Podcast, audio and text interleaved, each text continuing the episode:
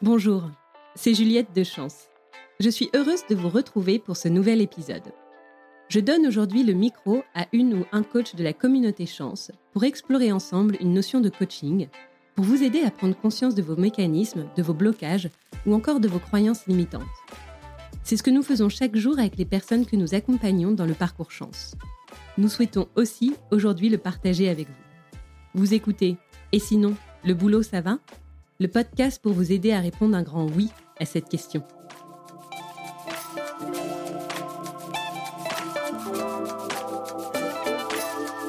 Bonjour, je m'appelle Nicole Lévy, je suis coach partenaire chez Chance et aujourd'hui, j'aimerais vous présenter le sujet du sens au travail. C'est un sujet qui nous est souvent apporté par nos clients. J'aime bien ce que je fais, mais je n'en vois pas vraiment le sens. J'ai l'impression que je sers juste à faire gagner plus d'argent aux actionnaires. J'ai un beau parcours, École prestigieuse, première expérience dans un gros cabinet de conseil, mais je ne vois pas pourquoi je travaille autant. Je voudrais me sentir plus utile. J'ai fait plaisir à mes parents, à la société, j'ai l'impression d'avoir fait ce qu'on attendait de moi, mais et moi dans tout ça Je ne suis qu'un rouage dans la chaîne, je n'ai pas mon mot à dire dans cette entreprise, c'est frustrant. Et tous de me dire, je veux un métier qui a du sens. Mais à quoi sert ce sens? Tout simplement à être mobilisé, engagé, vivifié, rayonnant, en un mot, fier de ce que je fais. A contrario, quand je ne trouve pas de sens à ce que je fais, j'accumule fatigue, perte de confiance, désengagement et le cercle vicieux peut se mettre en place, parfois jusqu'au bore-out, cette maladie de l'ennui au travail. Il y a donc un véritable enjeu. Quand je vibre, je vis libre. Alors j'ai cherché une liste à deux colonnes. D'un côté les métiers qui ont du sens et de l'autre ceux qui n'en ont pas. Bien sûr, il y a les métiers qui sauvent des vies, qui transmettent des savoirs, des métiers de création. Et intrinsèquement, il est possible de leur reconnaître ce sens. Et pourtant, ce n'est pas si simple. Pourquoi? Au moins pour deux raisons. Le sens, c'est une notion qui évolue et c'est aussi une notion personnelle. Le sens est une notion qui évolue, premier point. Et oui, dans une vie, ce qui fait sens évolue avec vos besoins, c'est fluctuant. Par exemple, vous pouvez avoir besoin de sécurité, de régularité au travail si vous gérez un proche malade. Et à ce moment-là, être dans une forme de routine et une zone de confort, ça a du sens. Mais dans d'autres circonstances, vous avez besoin de défis, de vous renouveler, et votre routine peut vous apparaître absurde ou mortifère. Deuxième point, le sens est une notion subjective. Oui, c'est personnel. Ce qui fait sens pour vous indiffère peut-être votre voisin. Par exemple, si je vous parle de moi, j'étais assureur de grandes entreprises avant d'être coach professionnel. Et je peux vous dire qu'en soirée, personne ne semblait passionné par mon métier. Pourtant, j'y voyais une activité passionnante, variée, complexe, qui parle de solidarité et de prise de risque. J'aimais dire à mes assurés, osez innover, s'il y a un problème, je suis là. Et d'ailleurs, je dis la même chose aujourd'hui à mes clients. En un mot, le sens vous appartient. Essayez de définir votre propre vision de ce qui fait sens pour vous afin de vous sentir mieux. Comment? Eh bien, dans le cadre du parcours chance, il existe quatre manières d'éclairer cette question du sens. Cela s'appelle les quatre piliers et je vais vous les présenter un par un. Premier pilier, la finalité. Au travail, je donne mon temps, mon énergie, mon savoir, mais à qui, à quoi, pour quelle cause? C'est ça la question de la finalité. Car je peux faire un même métier, par exemple juriste, au service d'une association de défense des victimes, ou pour un promoteur immobilier, ou pour un éditeur de livres, et cela change tout. Réfléchir à cette question de la finalité peut donner beaucoup de sens au fait de se lever le matin. Cela revient à savoir comment vous voulez contribuer au monde qui vous entoure. ça, c'est une question délicate. Hein. Heureusement, il y a plusieurs portes pour y accéder. Par exemple, avez-vous un secteur d'activité privilégié? L'agroalimentaire, l'industrie, l'éducation Avez-vous un public cible? À vous de creuser si vous voulez être utile aux animaux, aux personnes âgées, aux jeunes en décrochage, aux entrepreneurs. Avez-vous une cause pour laquelle vous mobilisez un enjeu auquel vous êtes sensible? Par exemple, permettre la transition écologique, l'égalité des chances, le développement des compétences. Et sinon, avez-vous des goûts prononcés dans votre vie privée?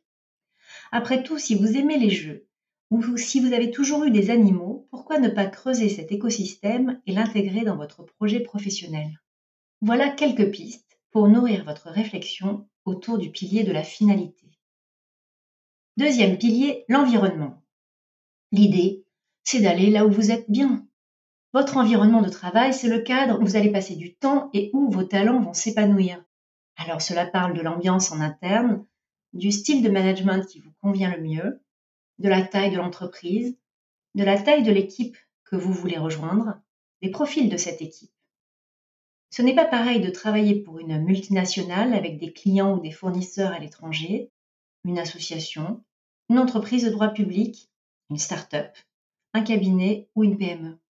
Cela parle aussi des valeurs de l'entreprise qui vont irriguer son fonctionnement. Il est bien sûr souhaitable que ces valeurs ne s'opposent pas aux vôtres. Cela parle enfin de votre rôle dans cette organisation idéale et du degré d'autonomie que vous convoitez. Votre quotidien sera très différent si vous pratiquez un management transversal ou un management direct. Voilà quelques pistes pour nourrir votre réflexion autour du pilier de l'environnement. Troisième pilier, vos impératifs. Vous êtes en train de réfléchir à votre finalité et à votre environnement de travail idéal. Face à l'océan des possibles, il y a quand même des limites et il est bon de les identifier en amont afin que le travail que vous choisirez demain ait du sens pour vous, dans votre vie, dans ce que vous souhaitez vivre. Je vous parle des conditions matérielles indispensables pour votre équilibre, par exemple quel type de contrat, quel salaire minimum, quel temps de trajet maximum, où vous vivrez en choisissant ce travail, votre temps de travail, la possibilité d'avoir du télétravail, etc. Voici des exemples d'impératifs. Je veux quitter Paris et travailler à la campagne. J'ai besoin d'un CDI pour mon prêt bancaire. Je dois rentrer à 18h pour libérer la nounou. Ici, nous ne parlons pas d'envie, mais bien d'impératifs, de contraintes qui vous feraient refuser une opportunité car elle n'aurait pas de sens dans votre projet de vie. Quatrième pilier, un métier qui me ressemble. Bien évidemment, l'idée et de trouver une activité professionnelle qui vous ressemble, qui nourrisse vos valeurs, une activité dans laquelle vous allez pouvoir apprendre et vous développer et où vous serez reconnu comme un professionnel. Il existe des milliers de métiers avec des appellations très différentes et l'idée ici est de devenir un explorateur, de suivre de nouvelles pistes et de dépasser les préjugés car un métier ne recoupe pas toujours les mêmes responsabilités d'une entreprise à une autre, car il y a des métiers que nous ne connaissons pas, car il y a des métiers que nous n'envisageons pas. Et à cette étape, je parie sur votre curiosité, sur votre capacité à retrouver votre âme d'enfant. Vous vous souvenez quand vous jouiez à On dirait que je serais On dirait que je serais chef d'orchestre alors oui, vous n'allez peut-être pas reprendre 20 ans de solfège, mais si vous étiez chef d'orchestre, qu'est-ce qui vous plairait?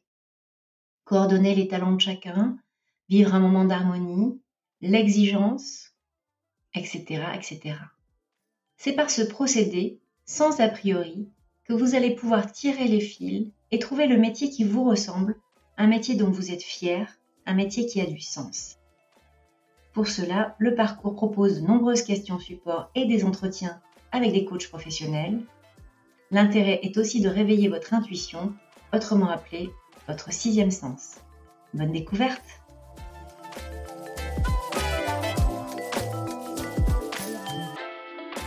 Merci d'avoir écouté. Et sinon, le boulot, ça va? Le podcast pour vous aider à répondre un grand oui à cette question. Si cet épisode vous a plu, vous pouvez laisser 5 étoiles sur Spotify, Apple Podcast ou Deezer. Cela ne semble rien, mais cela aide beaucoup à soutenir le podcast. Vous pouvez aussi m'écrire sur Instagram, chance-fr. Et n'hésitez pas à recommander ce podcast à toutes celles et ceux proches qui ont besoin de retrouver du sens dans leur vie pro. À bientôt!